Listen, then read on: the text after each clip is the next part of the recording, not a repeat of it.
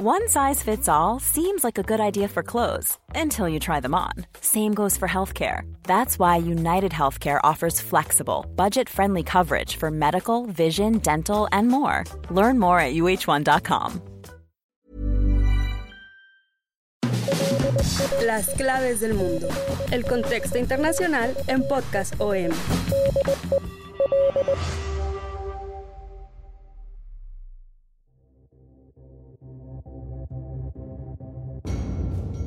Amigas, amigos de las claves del mundo, los saludamos una semana más en este inicio de 2024, enero, media semana y eh, cómo ha venido pasando desde hace varios años, cómo ha venido pasando desde que iniciamos este podcast año con año, parece que cada enero se pone más candente la situación mundial. Recuerdo todavía hace cinco, seis años que costaba trabajo encontrar debo información en los inicios de enero, porque pues generalmente eh, entre vacaciones, fin de año, festejos, casi siempre se moría la información, ¿no? Ahora por lo menos a nivel internacional vemos cómo se va encendiendo el ambiente eh, regional, internacionalmente y desde el punto de vista geopolítico estamos en este momento inmersos, eh, no en una guerra, ya son varias guerras. Se está hablando ya de una guerra regional, la guerra regional que nadie quería,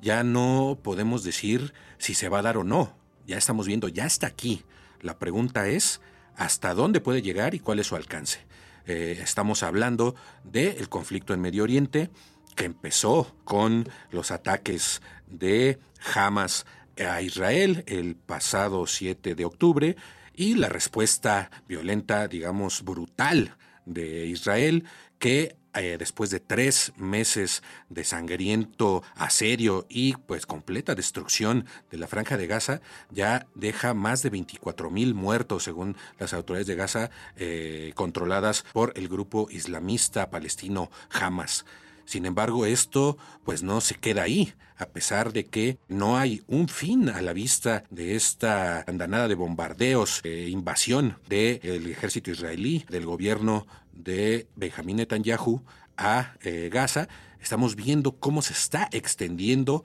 el conflicto, primero a Líbano, después a Siria, ahora estamos viendo a Yemen y ya no solo es de todos contra Israel, ya también estábamos viendo cómo Estados Unidos está respondiendo en Yemen, está respondiendo en Siria y otro de los actores principales en este conflicto, digamos eh, un actor indirecto, Irán, que está apoyando eh, a las milicias eh, yemeníes, que está apoyando a ciertos grupos en Siria, que está apoyando a Hezbollah en Líbano, que apoya desde hace años a Hamas en Gaza, pues ahora eh, se extiende aún más, ya no es Irán solo contra Israel, sino ya es Irán contra Irak, Irán contra Siria, Irán contra Pakistán. Esto último es lo que tiene en esta última semana, pues en vilo, digamos, al mundo, porque como bien sabemos, Pakistán eh, ha respondido a los ataques de Irán y Pakistán es el único país de Oriente Medio que tiene armas nucleares. Entonces, todo este pues marasma de conflictos eh, pues amenaza con extenderse y pues algo que no quería ni Estados Unidos ni Occidente, incluso Irán tampoco lo deseaba, pues ahora ya es una realidad. Y para hablar de este tema, pues eh, lo saludamos con mucho gusto como siempre. Soy Víctor Hugo Rico y mi compañero y amigo Yair Soto me acompaña en estos micrófonos. Yair, un gusto saludarte siempre. Hola Víctor, hola a todos en este nuevo episodio de Las Claves del Mundo, en este tema tenso que es Medio Oriente. Y quién lo fuera a decir, Vic, que justamente hace un par de años hablábamos ya de las tensiones derivadas de esa primavera árabe de hace una un poquito más de una década que eh, poníamos de ejemplo el tema de Siria en que había técnicamente una guerra mundial pero eh, simplemente representado por milicias a estas naciones y ahora que está involucrado países eh, los estados directamente ahora sí la gente habla de una verdadera guerra porque antes como que no se lo querían tomar tan en serio esta guerra civil que sigue activa en Siria con intereses muy movidos por parte de Irán pues ahora esta región sigue agitándose, pero a una mayor escala. Ya no estamos hablando de milicias, sino ya estamos hablando de ejércitos eh, representando a, los respectivos estados. Y, sí, eh, eh, evidentemente el 7 de octubre fue el detonante para llevar a cabo esta tensa, este tenso conflicto que involucra ya bastantes países y en el que podemos, decir que en realidad todo está contra Israel, pero también estamos hablando de otras tensiones que están resucitando ahí, como lo mencionabas, Víctor, entre Irán y Pakistán o el mismo Irak con eh, la zona eh, que busca eh, separarse del territorio, el Kurdistán iraquí, que también tiene conflicto con Turquía, que tiene conflicto con el mismo Irán. Y aquí en, este podcast vamos a, adentrarnos en todos estos conflictos que se han estado desarrollando, que gracias a esta ofensiva de Hamas en Israel, pues todos los países involucrados han pues han puesto su grano de, arena para que esto se vaya incrementando. Y sobre todo estos grupos armados eh, eh, respaldados por Irán que han conformado este eje de resistencia eh, conformado por Hamas en Palestina, bueno, en, la franja de Gaza, Hezbollah en el Líbano, los grupos sirios que también están operando en territorios alejados al régimen de Bashar al-Assad, en Yemen con los hutíes que están como protagonistas también en este conflicto en Yemen y en el Mar Rojo. Eh, es sobre todo este tema después de, la ofensiva israelí en Franja de Gaza, el, mayor temor hasta ahorita es eh, el Mar Rojo, porque si bien eh, la, ofensiva en, Gaza se había centrado específicamente en el territorio palestino, pues ya hablar de que se involucre los hutíes y, atacar buques afectando estas rutas comerciales, pues ya evidentemente ya está afectando a, a economía, al comercio global y evidentemente intereses de terceros, eh, sobre todo de países asiáticos, europeos, porque geopolíticamente hablando es una ruta que conecta a Asia con Europa y es una de las principales rutas de comercio que representa cerca del 15% del comercio global esa ruta. Entonces, evidentemente el hecho de que el Mar Rojo esté ahorita en, el centro de, esta guerra, pues sí, eh, ya agita bastantes eh, involucrados como lo estamos viendo ahora con Estados Unidos eh, y su y su coalición que formó ahí en el mar que está conformado hasta este momento por un poco más de 10 países, pero hay otros países también que están defendiendo sus intereses en lo que es en este este pues en esta zona marina, en este, este sitio eh, comercial. Y entonces aquí es eh, donde entramos ya de lleno a todos estos conflictos, especificando realmente qué tanto puede afectar en un futuro, como lo preguntabas en un principio, Vic, eh, el hecho de que los hutíes estén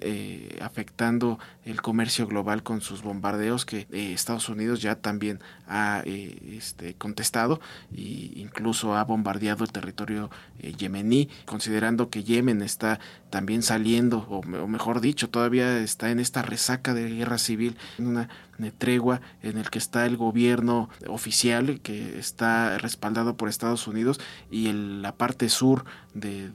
este, país controlado por los hutíes, los rebeldes considerados terroristas nuevamente por Estados Unidos. Entonces aquí estamos hablando de bastantes intereses que involucran el Mar Rojo, ¿no crees, Vic? Así es, pues desde el inicio de, esta guerra entre Israel y Hamas, que ya pues, la semana pasada cumplió 100 eh, días, ya sobrepasamos los 100 días de esta devastadora guerra, eh, Joe Biden, el presidente estadounidense y pues su gobierno, todos sus asesores de seguridad han eh, tenido muchas dificultades para contenerla. En primera, no han podido disuadir a Benjamín Netanyahu de que haga una pausa humanitaria después de un siete días de tregua que permitió la liberación de rehenes israelíes y también de prisioneros palestinos. Sin embargo, el el gobierno de Netanyahu, que es un gobierno, pues, y lo hemos dicho aquí en este podcast, eh, del más ultraderechista de la historia, y eso ya es mucho decir, ¿no? Sin embargo, eh, pues estos líderes religiosos, estos partidos religiosos que apoyan a Netanyahu, su primer ministro, su ministro de defensa, eh, que son pues realmente unos halcones de ultraderecha y que han, incluso muchos han sido grabados hablando con una forma totalmente desdeñosa hacia el pueblo palestino. No, no les importa el destino de Gaza ni del pueblo palestino. Y Joe Biden no ha podido contener eh, un poco este eh, pues la andanada de, bombardeos en Gaza. Y peor aún, si no pueden contener esto, menos han podido contener, lo han buscado, eh, no han podido contener una escalada regional que pueda pronto involucrar directamente ya a las fuerzas estadounidenses. Ahora, pues con los ataques precisamente que habla Jair, que, Estados Unidos eh, lideró junto con Gran Bretaña y un pequeño grupo de países aliados como Canadá y Australia, que lideró desde hace dos semanas contra pues ya decenas de sitios eh, donde supuestamente estos rebeldes hutíes que controlan el norte de Yemen y su capital, de, que es Sana, han hecho ataques,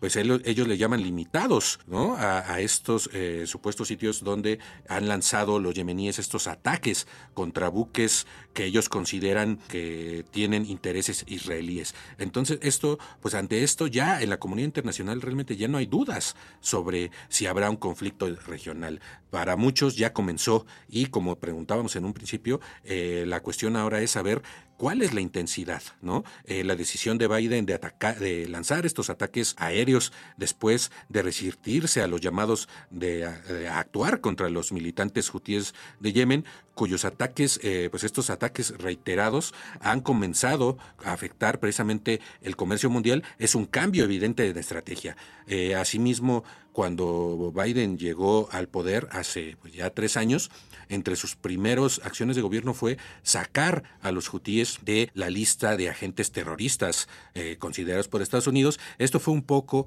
para intentar pues terminar con esta sangrienta guerra que se había involucrado eh, en apoyo a Arabia Saudita. Arabia Saudita, hay que recordar, lideraba una coalición para eh, acabar con los rebeldes hutíes e instalar en el poder en Yemen lo que ellos consideraban el gobierno legítimo que opera en el, en el sur, en el sur del país sin embargo, pues lo que vimos en ese momento y lo que estamos viendo ahora es que han subestimado el poder no solo de organización de los hutíes, sino también su poder militar. Ahora sabemos que eh, los hutíes tienen armas sofisticadas y aquí es donde eh, entra en escena Irán. ¿no? Irán eh, es uno de los patrocinadores de, este, de estos rebeldes por pues, sus raíces, digamos, étnicas chiitas. ¿no? Esto hay que ponerlo en claro, también es un factor importante. Irán pues, es un país predominantemente chiita, sus autoridades, las autoridades islámicas son eh, de origen chiita, contrarios a los sunitas de Arabia Saudita y por eso esto, este interés, eh, digamos, étnico o de afiliación a una, a una rama del Islam es lo que ha hecho que Irán apoye tanto a Hamas, que también es de, son de raíces chiitas, como a Hezbollah en el Líbano, que también profesa esta rama chiita del, del Islam. Eh, y ahora, pues, eh, Estados Unidos se da cuenta de que las armas que poseen, no son cualquier tipo de armas, son armas sofisticadas, ¿no? En un, eh, en un eh, artículo en el Financial Times, un especialista llamado Hugh Lobat, él es el que dice, ¿no? Esto ya es una guerra regional y no se limita a Gaza, sino que se está extendiendo a Líbano, a Irak, a Siria y a Yemen. Lo dijo este especialista en Medio Oriente del Consejo Europeo de, Relaciones Exteriores y pues también asegura que Estados Unidos eh, en, este, en este contestar estos ataques a las embarcaciones internacionales, buscaba demostrar que estaba dispuesto a disuadir las provocaciones iraníes, así que, pues de forma notoria, ubicó sus portaaviones y a sus, eh, a sus combatientes en determinados sitios en los que pudieran responder con rapidez, pero esas mismas posiciones lo dejan, están dejando al ejército estadounidense más expuesto. En el transcurso, pues de ya eh, más de 15 semanas, se han producido ataques contra los intereses de Israel, de Estados Unidos y de Occidente provenientes de Líbano, Irak y Siria. Hay que recordar que desde el inicio de, la guerra eh, en Gaza el 7 de octubre eh, han atacado diferentes milicias en, todos estos países a, el, a bases estadounidenses en Siria, en Irak, incluso en la llamada zona verde de Bagdad, que se supone que es la zona más protegida de todo Oriente Medio, han eh, logrado penetrar esta zona de seguridad y en un momento se hablaba de que ya hasta había, había soldados estadounidenses que habían muerto. El Pentágono ni Biden han querido reconocerlo, no lo han reconocido públicamente, pero según informes de medios estadounidenses ya ha habido muertos de Estados Unidos en estos ataques a sus fuerzas armadas en, tanto en, Irak como en Siria, ¿no? Y pues lo que es más notable sobre estos ataques de represalia en Yemen fue ha sido su alcance, ¿no? Con aviones de caza, misiles lanzados desde estos eh, buques de guerra eh, desde el mar, eh, las fuerzas tanto estadounidenses como británicas con algunos otros pequeños aliados, atacaron pues todas estas bases con drones, con misiles. Sin embargo, esto lo único que ha hecho es eh, envalentonar a los hutíes. Pensaban que eh, los iban, digamos, a aplacar, pero esto lo vimos después de estos últimos ataques de la semana pasada, hizo que los rebeldes hutíes de Yemen lanzaran más ataques, incluso ya no solo contra barcos comerciales, sino contra buques de guerra estadounidenses, ¿no? Entonces, aquí el peligro para Estados Unidos en particular, para Joe Biden y en un momento electoral, es que ya está transitando por una eh, línea muy fina, muy delgada entre la disuasión, y la escalada, ¿no? Para estos eh, analistas internacionales como el que eh, eh, les mencioné hace un momento, que es claramente ya no es disuasión, esto ya es una escalada y según algunos medios como New York Times, los asesores de Biden están reconociendo que no se puede ya aplicar pues ninguna ciencia en estos cálculos de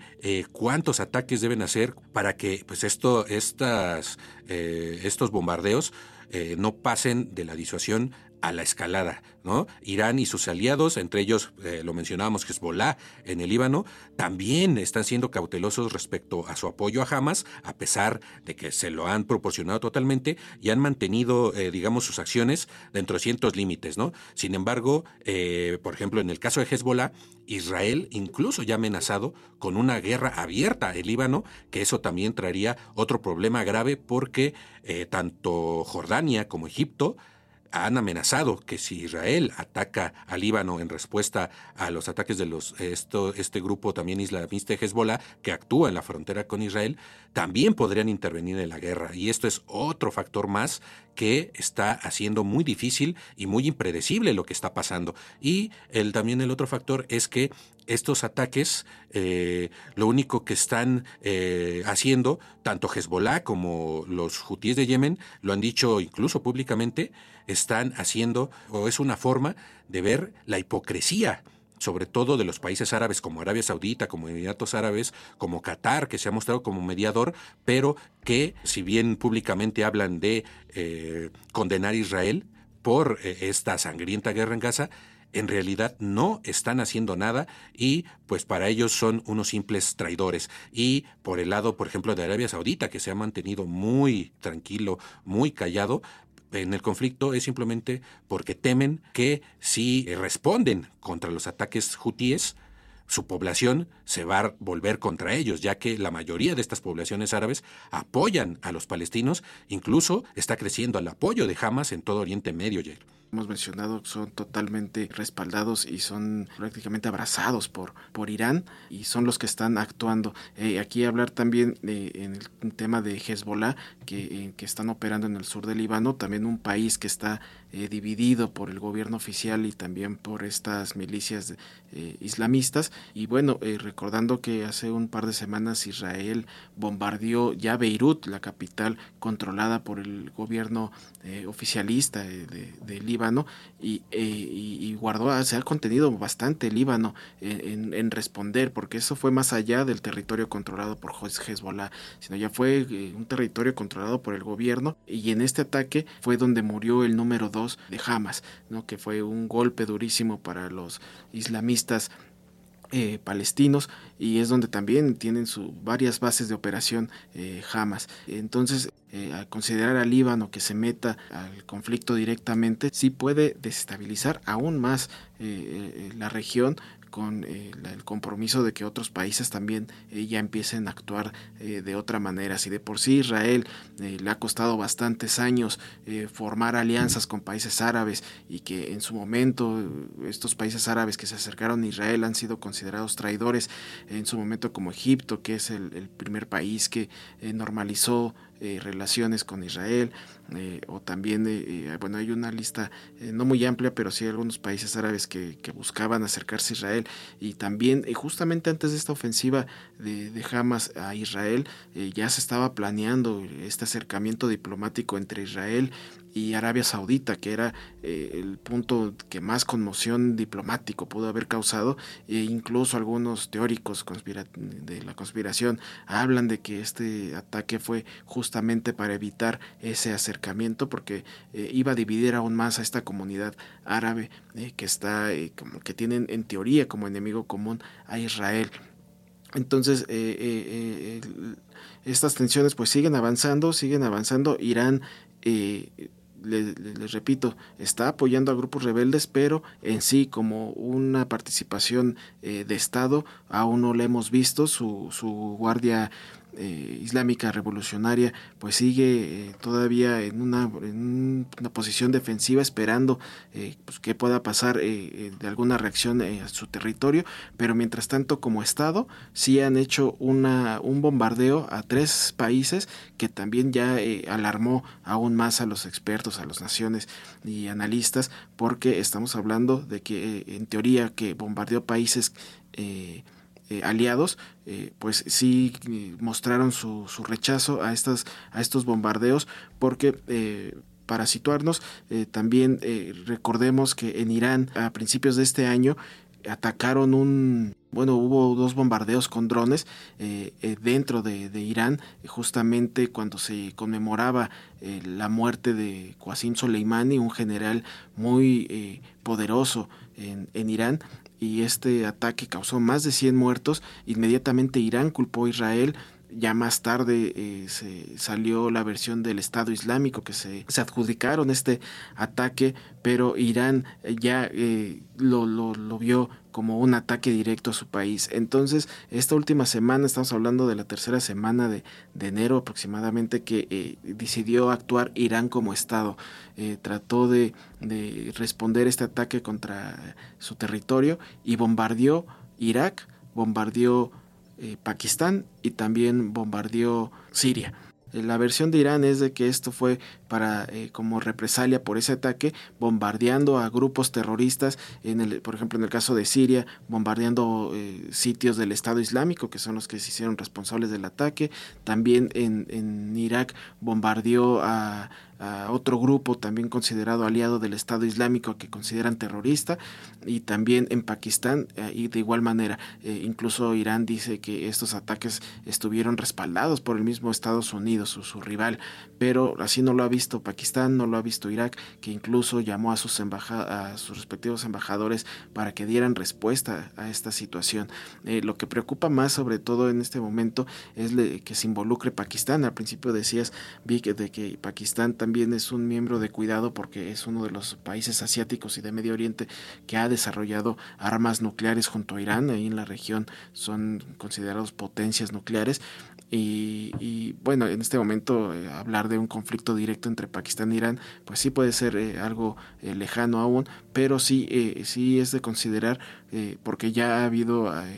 eh, eh, ambos eh, representantes diplomáticos sí han estado al tanto de estas situaciones. Los, los, ataques se dieron en un contexto en el que justamente en, en este foro económico de Davos se reunían los representantes de Irán y Pakistán y también se dio en un contexto en el que pues eh, técnicamente no están en guerra, no son enemigos como tal. Ellos hablan que sí tienen relación tensa, pero pues son cordiales. Entonces este tema pues sí levanta un poco eh, la tensión en, la región para Irán, que de por sí se, está viendo del lado occidental, lo están viendo como el villano de la historia en este conflicto, pues aún así da armas para que Irán eh, tenga se vuelva blanco más fácil para los intereses de, de Occidente, que de por sí Pakistán también ha tenido acercamientos con Occidente, con Estados Unidos, ha tenido acercamientos con países europeos que están enemistados en este momento con Irán. Entonces el tema ahí de Pakistán e Irán que eh, comparten frontera y que incluso es una de las fronteras más violentas porque también ahí operan bastantes grupos armados que eh, se dedican al negocio de la, de la droga eh, y también considerar que tienen cerca ahí ambos países tienen frontera con Afganistán, un país que está totalmente inestable, pues sí, es un tema que sí, no hay que quitar el ojo de, no hay que quitar el dedo del renglón de lo que pueda escalar este conflicto entre Irán y Pakistán. Retomando lo que hablabas de,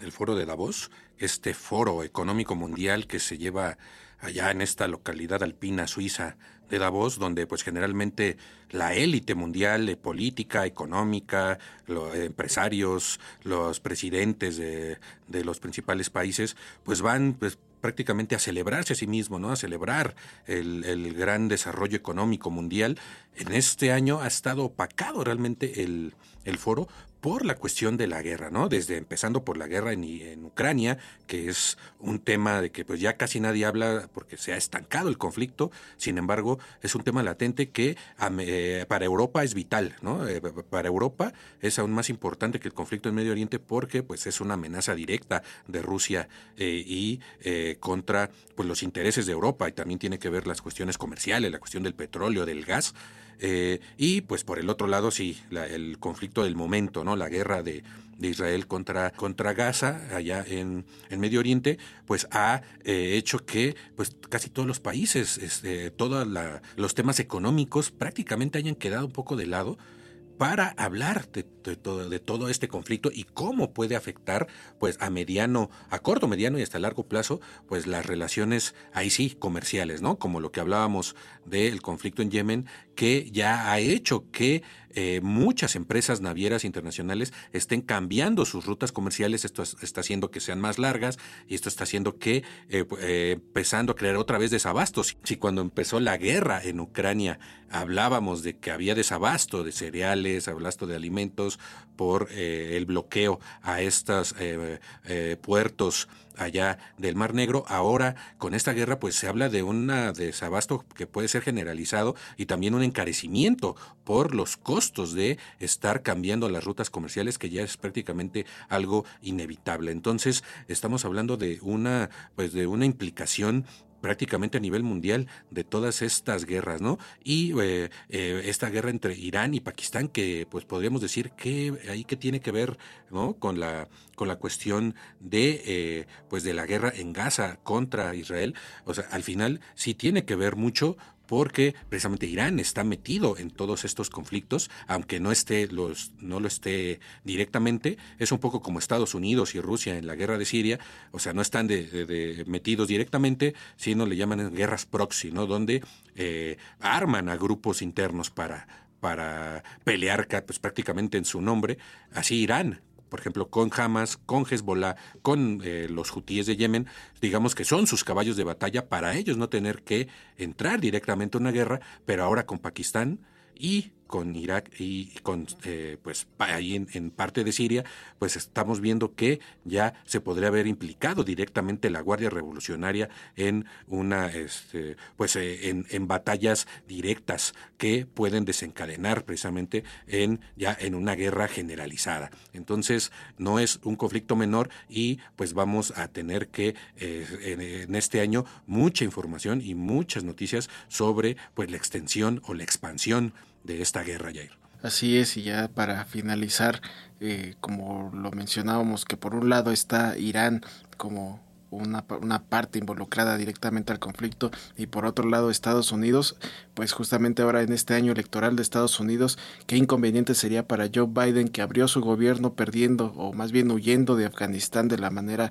tan caótica como lo hizo que le causó eh, bastantes críticas y ahora en su cierre de Biden en este primer posible primer periodo, pues que también tenga un, un cierre caótico en este conflicto. Sí, y sobre todo eh, que también hay una percepción en Estados Unidos y en el mundo,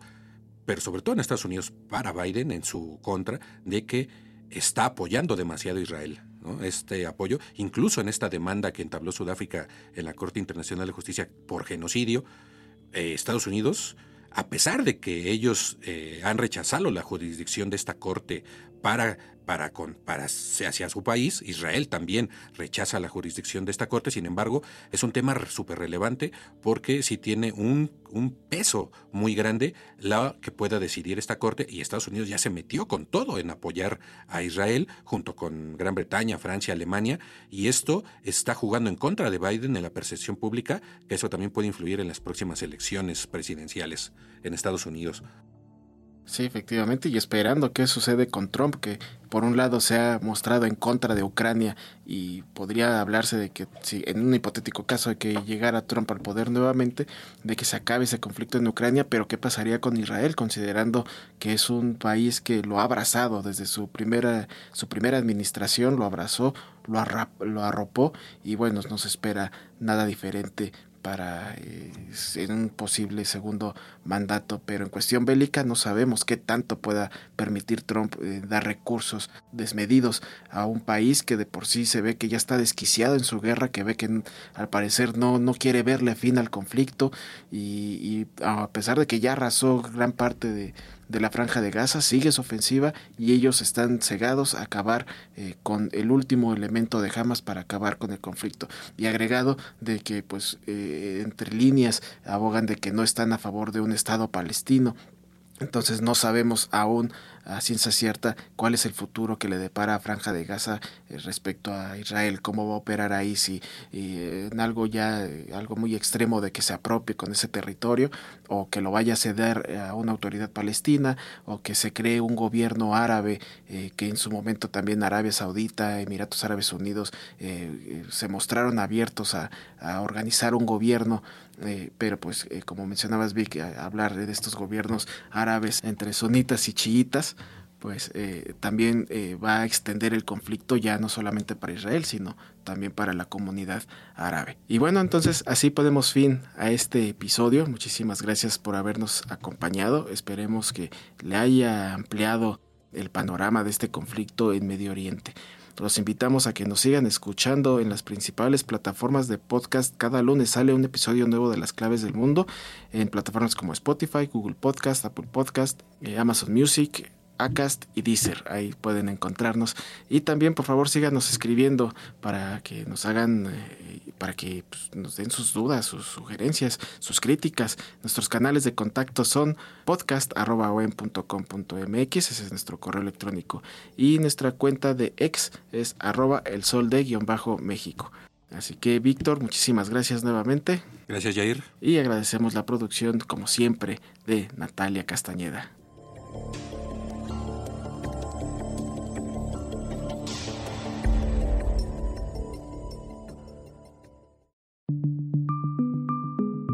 Es una producción de la Organización Editorial Mexicana.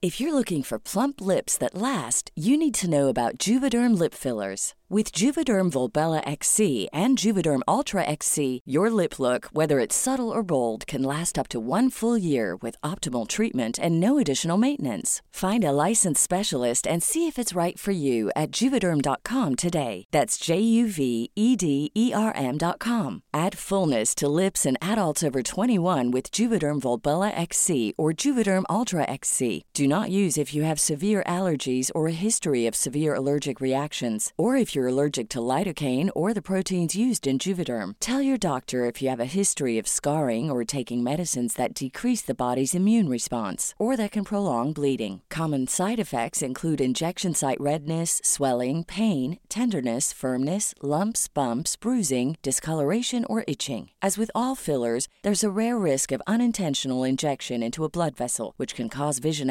abnormalities, blindness, stroke, temporary scabs, or scarring. For full important safety information, visit juvederm.com.